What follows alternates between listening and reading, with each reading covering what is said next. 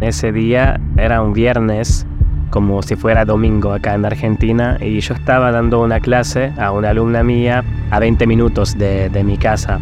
Y de repente me llama mi mamá y me dice, ah, no vuelvas a casa ahora porque ah, hay gente en la calle, hay policía en la calle, están eh, tirando, eh, es muy peligroso.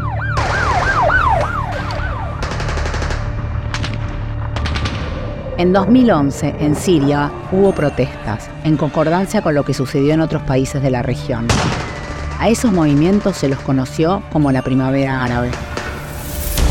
Esperé como dos o tres horas y volví a la noche caminando a mi casa y me acuerdo que tomé una calle paralela a la avenida donde estaba el conflicto y veía como peleas entre... Realmente no entendía nada porque había gente, había policía, había todo lo que es Fuerzas Armadas y todo estaba en, pelea.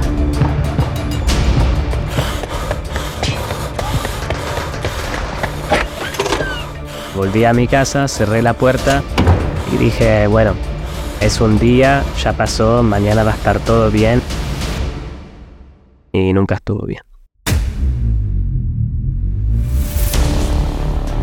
Desde el inicio de las protestas, las fuerzas del gobierno sirio y grupos armados de oposición sometieron a millones de civiles a ataques ilegales por tierra y aire, detenciones arbitrarias sistemáticas y generalizadas, torturas que han causado muerte bajo custodia, desapariciones forzadas, asedios que provocan hambruna y desplazamientos forzosos. Las autoridades siempre tenían una historia paralela a lo que realmente pasaba, entonces ellos decían que habían riots como si fuera eh, gente subversiva en la calle, que ah, querían hacer caos en la estabilidad de, nuestra vida. Entonces todos creíamos eso porque no teníamos otra fuente para, para averiguar, ¿no? La guerra civil siria se cobró la vida de entre 300 y 500 mil personas y desencadenó una crisis humanitaria que incluyó la devastación de los centros de salud, para 2016, más de la mitad de los 22 millones de habitantes de Siria se habían visto obligados a huir dentro y fuera del país. La crisis de Siria ocasionó más de 6 millones de personas desplazadas. Fue la crisis de refugiados más grande de los últimos años.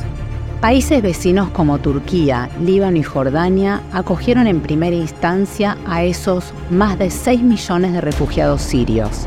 Tres cuartas partes de ellos son mujeres y niños ser refugiado o refugiada es una persona que fue forzada a huir para uh, quedar en seguridad. Hay los desplazados internos que no atravesan o cruzan fronteras internacionales. Hay otras personas que son forzadas a cruzar fronteras internacionales y estas personas son refugiados o refugiadas. Pero los sirios no son los únicos que han debido buscar refugio en otros países en los últimos años. La crisis de los refugiados es una problemática global, porque sabemos que hoy estamos de nuevo con un número récord, con 108 millones de personas desplazadas por la guerra y eh, que no tienen la opción de, de regresar a su casa. De estas son 62.4 millones por dentro de sus propios países y hay uh, más de 25 millones de refugiados uh, afuera o uh, reconocidos como refugiados que cruzaron fronteras internacionales.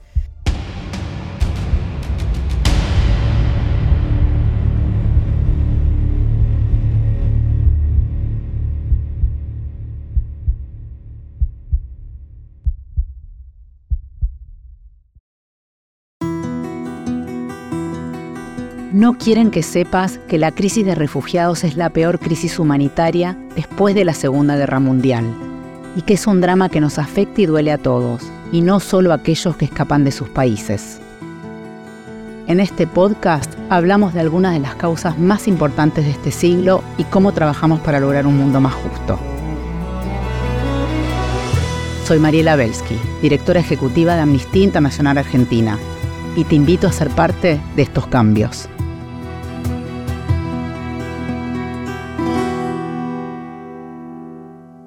En ningún momento pensábamos que iba a pasar algo ah, como una guerra en Siria, porque, ah, no sé, si vos ves en el 2010, por ejemplo, Siria era ah, uno de los países más seguros del mundo. No escuchabas un tiro, no, no pasaba nada como un robo, nada malo. Entonces, de repente, pasar a una guerra fue realmente fuerte.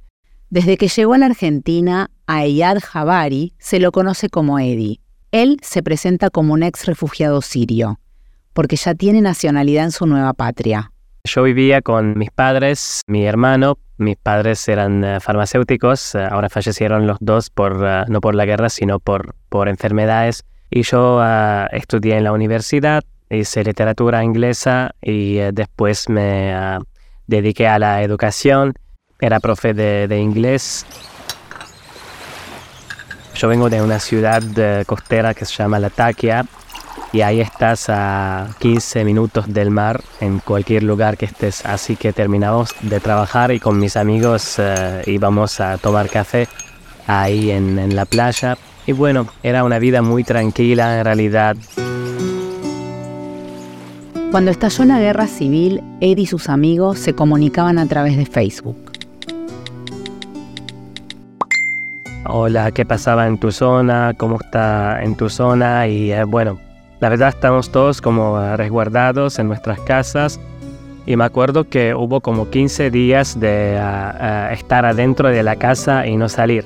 Yo en aquella época estaba haciendo la maestría y me acuerdo que cerraron la universidad, que ah, tuvimos que estar en casa hasta que estableciera el, el país, digamos. Aunque al principio no temió por su vida, más adelante la situación de Eddie en Siria se hizo imposible. Pasaron dos cosas. Eh, mi mamá falleció en el 2015 y ahí como fue un golpe personal muy, muy fuerte y sentí que bueno, eh, ya perdí todo, que iba a perder más. Y después eh, el riesgo del servicio militar que es obligatorio en Siria. Entonces en el 2017 yo tenía que ir al ejército porque terminaba mi maestría y porque no había forma de eh, estudiar más o de hacer algo más de la maestría para seguir eh, prorrogando, digamos. Eddie no quería hacer el servicio militar obligatorio. Porque si bien te dicen que esto es para servir tu país, realmente es una guerra en la cual yo no creo no estoy a favor de ninguno de, eh, de lo que están en la guerra, lo que estaban y lo que están ahora estoy a favor de, la gente que son como yo y como mis amigos que no tienen nada que ver y querían vivir una vida tranquila y de repente los sacaron de los lugares donde podrían servir a, su país siendo maestros, siendo artistas, siendo, siendo ah, ingenieros y los mandaron a la guerra. Convencido de que no quería participar de una guerra en la que quizás tuviera que pelear con un vecino o un amigo, Eddie se planteó escapar de su país. Las opciones para salir de Siria son muy limitadas realmente. Primero por el Estado en sí, que te, limita todo lo que es permiso de salida y todo eso. Y también por los reglamentos de los países que no aceptan a, sirios. O sea, Alemania y Suecia fueron los países que aceptaron a más sirios, pero ¿qué pasa? Tenés que llegar al país, tenés que llegar a territorio europeo para pedir asilo. ¿Y cómo llegas? Todos sabemos que la manera es en un barco, que puede llegar o puede no llegar, que puede pasar algo tremendo como lo que pasó con Aylan el Kurdi, el niño que ah, ah, falleció en la playa de, Turquía. Así que opciones mucho no, no había. Aunque Eddie nunca había pensado en cruzar el Atlántico, una amiga suya había viajado a la Argentina. Ahí fue donde me enteré por mi amiga de esa opción del patrocinio comunitario, de que te puede invitar a alguien a, venir a, la Argentina. Y ahí fue cuando tomé ese camino. Argentina, eh, a partir del año 2014, eh, implementa lo que se llamó el programa Siria. En el 2014 se lanza como una especie de reunificación familiar, donde personas que tenían eh, familiares aquí en Argentina podían patrocinar, se decía, em, o en inglés se llama sponsoría privado, a personas que estuvieran allá con riesgo de vida. Carolina Musi es la coordinadora general de Amal Argentina, una fundación que trabaja para incrementar el número de personas refugiadas reasentadas a través de programas de patrocinio comunitario. Durante un año, esas personas que patrocinaban se inscribían ante el programa del Estado y durante un año tenían que darles acompañamiento económico, social, una vivienda y todo lo que tiene que ver con recursos en la integración. En el año 2016 hay cambio de gobierno y eh, el programa se amplía no solamente a familiares, sino que empieza a entrar la sociedad civil imitando un modelo canadiense que se llama patrocinio comunitario, que en inglés es community sponsorship, donde organizaciones de la sociedad civil pueden patrocinar a personas o familias de nacionalidad siria que eh, brindándoles soporte para la integración durante un año. Eh, a partir del año 2017-2018 ya se involucra Naciones Unidas, se involucra la ACNUR, la Agencia de la Unión para los Refugiados, eh, OIM, que es la Organización Internacional para las Migraciones, se involucra mucho Amnistía Internacional también, y se empieza a armar lo que se llama la red de patrocinio, donde eh, estamos las organizaciones, la sociedad civil, que trabajamos en patrocinio comunitario, conformamos un espacio común de trabajo conjunto, recibimos capacitación por parte del gobierno canadiense, de organismos internacionales, etc. Carolina, ¿Cuántos refugiados sirios llegaron a la Argentina mediante este programa? En este programa, que duró hasta el 2019, llegaron aproximadamente 475 personas de nacionalidad siria al país. Lo que hizo este esquema fue sentar las bases del patrocinio comunitario en Argentina, algo que es único en Latinoamérica, porque ningún país de Latinoamérica aún hoy implementa un programa de patrocinio comunitario. ¿Por qué Argentina sí otros países vecinos no? Porque para que se instalen programas de patrocinio, tienes que tener sociedades receptivas, comunidades que quieran recibir a estas personas e incluirlas en, sus comunidades, ¿sí? hacerlas partes de su vida. ¿Nos podés contar qué es el patrocinio comunitario? El patrocinio comunitario es un modelo de reasentamiento que implica, la, digamos, implica que las comunidades participen de manera activa en la integración de las personas refugiadas. Le da la oportunidad a personas comunes y corrientes a involucrarse directamente en la ayuda a un refugiado. Cuando nosotros, por ejemplo, nos contactan eh, personas que quieren ser voluntarias, que dicen, ¿cómo puedo participar? ¿Cómo puedo ayudar a las personas refugiadas de alguna forma que no sea donando dinero? Digo, bueno, mira, activamente en esto, es colaborando directamente en la integración de estas personas, es ayudarlos y estar en el día a día con ellos. Entonces conforman un grupo de patrocinio, pueden ser un grupo de vecinos, amigos, estudiantes que arman un grupo, etcétera. No tienen que tener ningún conocimiento previo, nosotros los capacitamos, conforman un grupo de patrocinio, alguna organización de la sociedad civil, que conformamos la red de patrocinio, los acompañamos, los capacitamos, estamos todo ese periodo al, lado de ellos y ellos son parte fundamental de la integración de estas personas. ¿Cómo es una persona para sumarse como patrocinadora o llamante? Si una persona quiere sumarse como patrocinador y armar un grupo de patrocinio, se puede contactar con nosotros, con la red de patrocinio comunitario. Y eh, no es necesario que cuente con fondos propios. Em, queremos que la gente, siempre cuando haya voluntad, se sume, se contacte con nosotros y nosotros resolvemos, podemos resolver estas cuestiones a través de fondos internacionales. Lo más importante es que las comunidades estén abiertas a recibirlos, estén abiertas a ayudar a las personas refugiadas y quieran hacerlo. Carolina, ¿en cuántos países se implementan o se establecen este tipo de programas? Cuando Argentina empezó, eh, era Canadá, Argentina, Inglaterra y alguno más. Y esto fue no hace mucho. En los últimos años se sumaron un montón de países, pero países muy desarrollados. Por ejemplo, está Irlanda, Inglaterra, eh, se hace en España, se hace en Australia y Nueva Zelanda. Y a partir de la crisis de Afganistán lo empezó a implementar Estados Unidos, que lanzó un programa enorme. Nuestro faro a seguir igualmente es la política migratoria canadiense, que es la que ha instalado esto en el mundo y que lleva, lleva estos programas a, a que se conozcan y a que se puedan implementar en el mundo tienen como principal diferencia que no son, eh, digamos, vías de reasentamiento tradicional, donde los estados se hacen cargo, digamos, eh, y son como el, principal partícipe de la integración de las personas, sino que son las propias comunidades, o sea, de abajo hacia arriba. Eh, se reparte, digamos, toda esta, todo este acompañamiento, los fondos económicos también salen de la sociedad civil, entonces es un modelo completamente diferente. Pero obviamente sí se necesita voluntad de los estados, ¿no? No lo podés hacer como sociedad civil sin ese acompañamiento del Estado, porque el ingreso al país siempre depende del Estado, en, cualquier país. Es una política migratoria, pero le quita ese peso al Estado, le quita un peso enorme en realidad. Y aparte, lo más importante es que la integración de las personas es completamente diferente. Tienen acompañamiento durante un año, es un montón. Acompañamiento en todo, en, la parte, por ejemplo, llegan familias, los niños tienen todo el acompañamiento para la inserción escolar, eh, les, imagínate que se les da, se les brinda una vivienda paga durante un año. Entonces, lo más importante, en general, cuando las personas, por ejemplo, en el caso del programa Siria, que no hablaban el idioma español, es eh, ayudarlos a los adultos a eh, aprender el idioma eh, para luego poder ser, insertarse en la sociedad, insertarse en, en la parte laboral, digamos, en el mercado laboral. Además de los 475 refugiados sirios, ¿llegaron personas de otras nacionalidades a nuestro país a través de la red de patrocinio comunitario?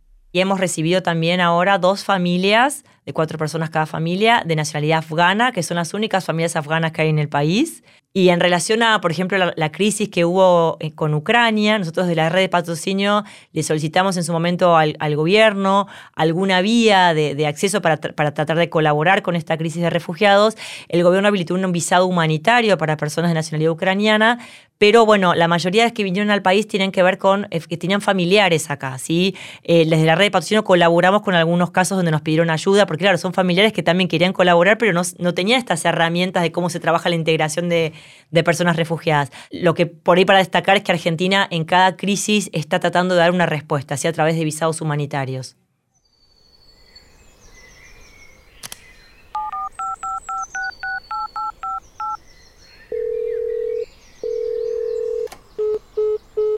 Salir de Siria no fue nada fácil porque ah, yo estaba en el listado para ir al servicio militar. Entonces en las fronteras y en todo lo que es eh, salidas, pues tenía riesgo de ir al ejército, de que, de que me llevaran. Para llegar a Buenos Aires, Eddie tenía que pasar previamente por el Líbano, el país más cercano a Siria donde funcionaba el aeropuerto.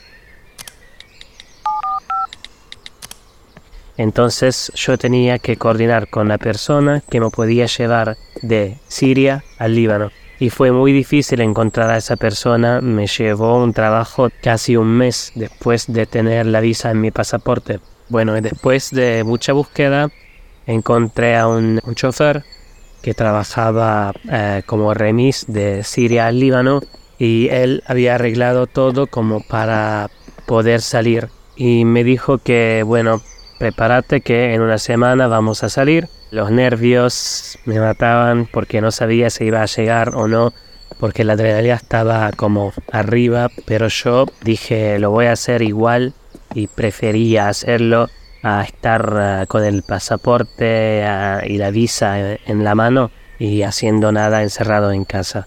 Así que fue un desafío.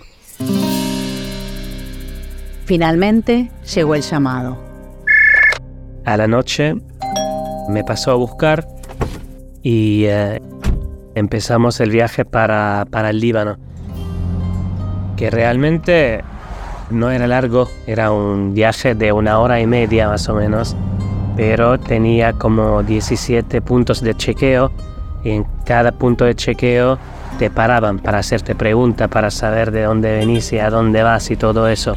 El vehículo se detuvo las 17 veces y él conocía a la gente que trabajaba ahí y bueno, con coima para algunos, con ah, conocerlos a otros, logramos llegar a la última parte, la más importante, que es la frontera.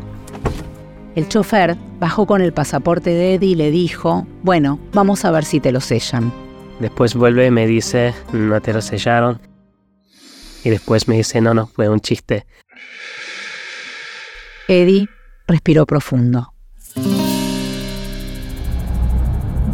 Y ahí eh, fue donde se abrió la frontera siria, después la libanesa, y cuando ya estamos en el Líbano dije, ya está, ya está.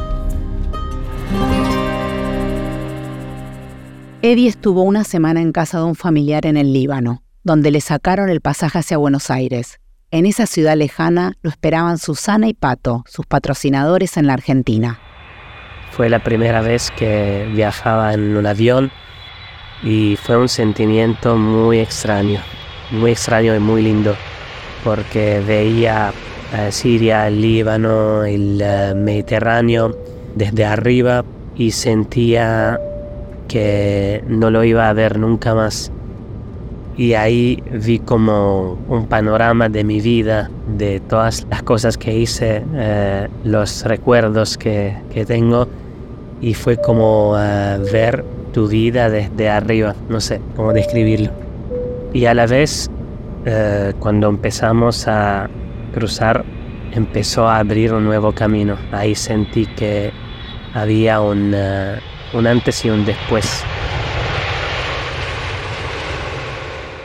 desde el momento que una persona sale de su país, cruza una frontera internacional porque su vida uh, era en peligro, entonces esta persona es un refugiado o una refugiada.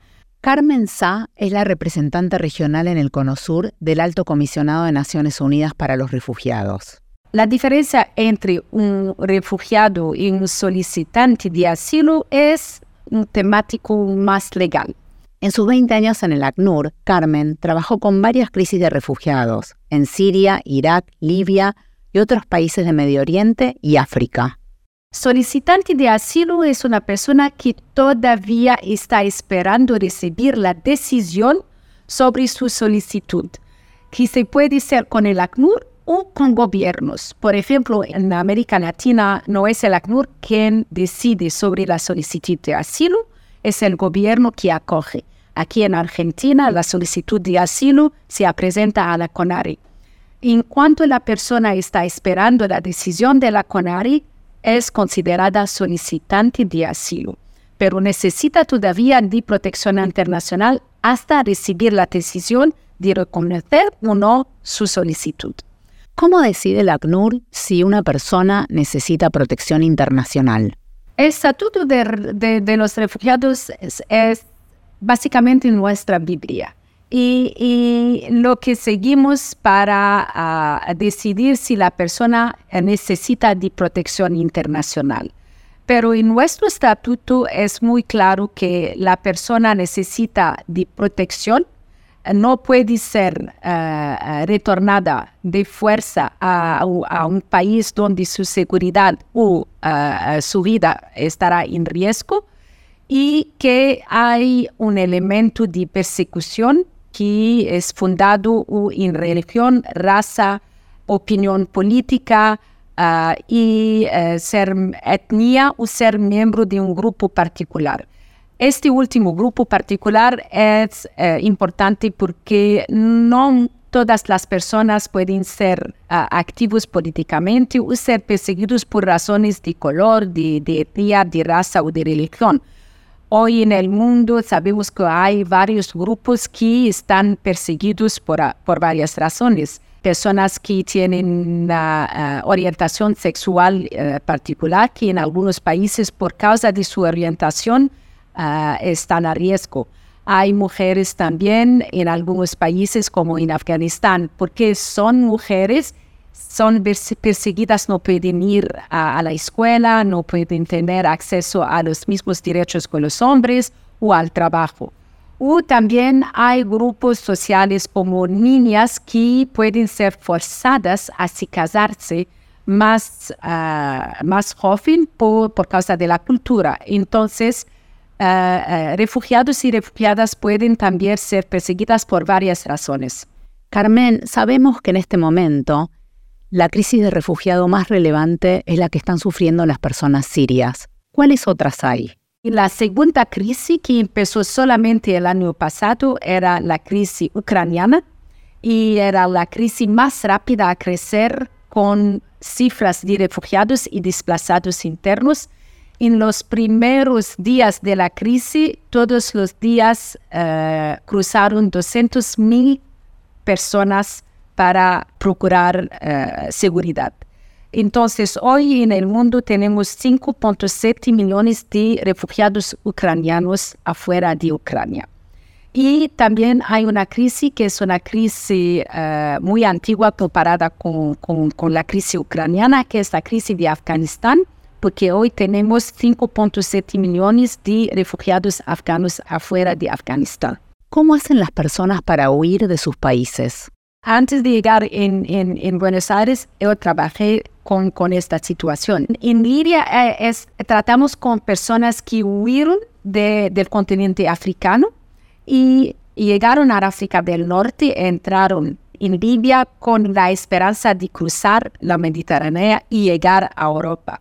Y pasan por muchas dificultades. Son personas que pueden sufrir tortura a través de bandos de criminales y de traficantes.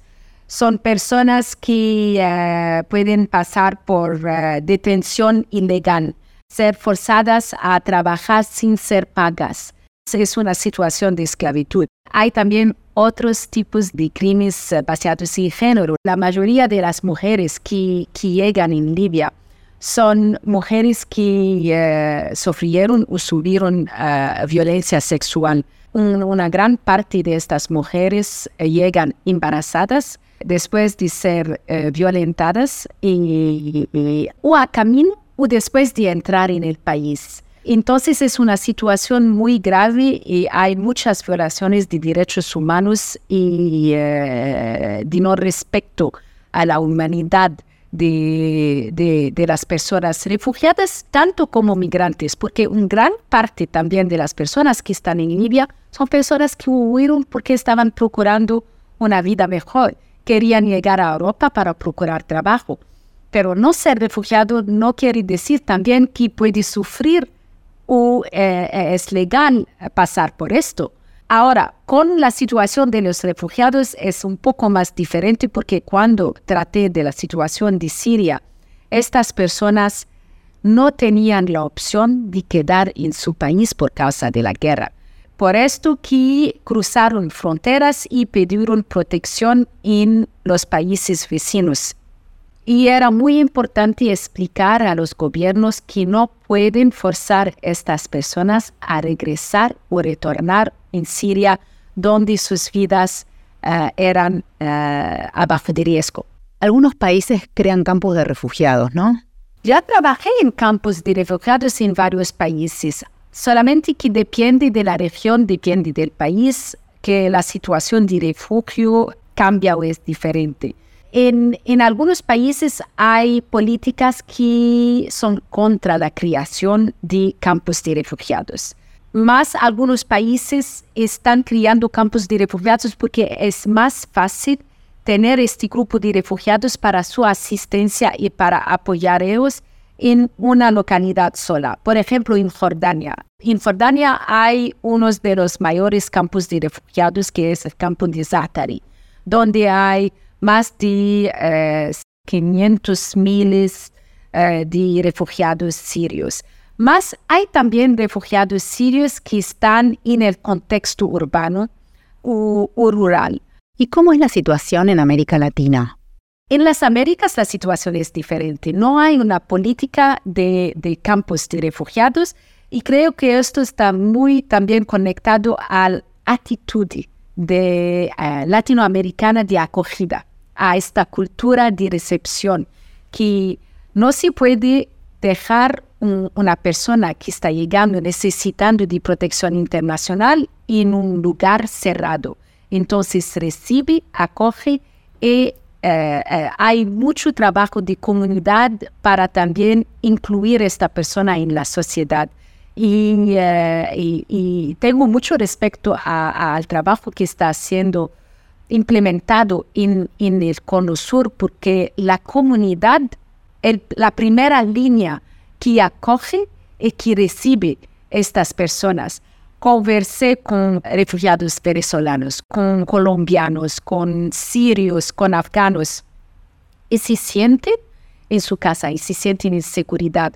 Hay esta, actitud de decir a las personas, bienvenidas, vamos a apoyar, vamos a ayudar. Necesitan de que quieren aprender el español, vamos a apoyarlos. Vamos a mostrar cómo que pueden ir al mercado y, procurar eh, comida, dónde pueden quedar. Y esto es muy importante. El primer tiempo viviendo en Argentina fue como ah, una magia, porque es llegar a un lugar donde no conoces a nadie, donde no sabes nada del idioma. Yo no sabía que, me iba a tocar un país que hablaba eh, español. Y fue como vivir en un sueño. Debo decir que tocó mucha suerte porque la familia que me, recibió me recibió muy, eh, muy bien. Eh, vivía en una casa donde tenía todo lo que necesitaba para recuperar, digamos, emocionalmente, más que nada. Eddie se sentía como una especie de explorador en la ciudad mientras empezaba a estudiar español. El primer tiempo fue venir acá a Buenos Aires porque vivía en Pilar, tomar las líneas de subte a ver dónde terminaba, eh, ir a los museos, conocer eh, eh, los parques, los lugares tan lindos en esta ciudad tan linda. La adaptación no le costó demasiado. Realmente tenemos mucho en común los árabes, los sirios más que nada y los argentinos. Por ejemplo, nosotros tomamos mate en Siria, algo que ah, siempre sorprende cuando lo digo. Y tenemos la misma forma de ser en cuanto a la amistad, las relaciones, la familia. Somos de juntarnos, somos de tener un vínculo más informal, más íntimo. Así que realmente no me costó mucho ah, adaptarme. Sentí que como si hubieran sido acá. Después de seis años en Argentina, Eddie extraña algunas cosas de su vida en Siria. Extraño mucho uh, las salidas de, uh, con los amigos, la, la, salida al mar. Extraño también como la vida que es más, un poco más tranquila, capaz porque vivía en un uh, pueblo chiquito, digamos, y eso como era mi ritmo de vida, acá está como mucho más acelerado. Extraño algunas comidas, el café árabe. Extraño mucho la vida que, uh, que no está más, porque si bien sé que estamos todos bien, mis amigos están bien, yo estoy bien, pero uh, volver a juntarnos uh, es un sueño que yo no sé si, si va a pasar o no. Varios de los amigos de Eddie viven en el norte de Europa. Están muy bien, están felices, pero tienen como eh, sus comunidades, digamos, la comunidad siria en tal lugar, la comunidad eh, japonesa en tal lugar. Y acá no sentís eso, acá es como una mezcla de, ah, de todo el mundo. Estamos todos juntos, eh, los sirios, los venezolanos, los argentinos. Hoy Eddie trabaja en un colegio y da clases particulares de inglés como lo hacía en Siria y además colabora con la Fundación Amal Argentina. Algunas de las personas refugiadas que llegaron a través del programa Siria, que han tenido una muy buena integración, han tenido una muy buena experiencia, eh, han sido muy resilientes y se han querido sumar a colaborar con las organizaciones que hacemos patrocinio para ayudar a otras personas también eh, de su propia nacionalidad o de otras nacionalidades. Es hermoso cuando nosotros vemos esto porque implica que esas personas realmente ya sienten que dejaron de ser refugiadas, ya son parte de nuestra comunidad, ya son, parte, son ciudadanos argentinos y, y nada, colaboran desde su lugar, desde su experiencia. Lo que más me gusta es la gente, los amigos. Yo hice, yo hice un montón de amigos acá. Además de mi lugar de trabajo, también tengo amigos uh, por fuera que los conocí a la llegada acá. Creo que ahora tengo más amigos argentinos que sirios y eso me gusta, como la sociedad te incluye y es algo muy, muy uh, importante, muy valioso para un inmigrante, porque realmente vos podés vivir tranquila, uh, económicamente, pero en muchos países no terminas de ser parte de la sociedad. Yo hoy me siento uno más y eso es muy importante.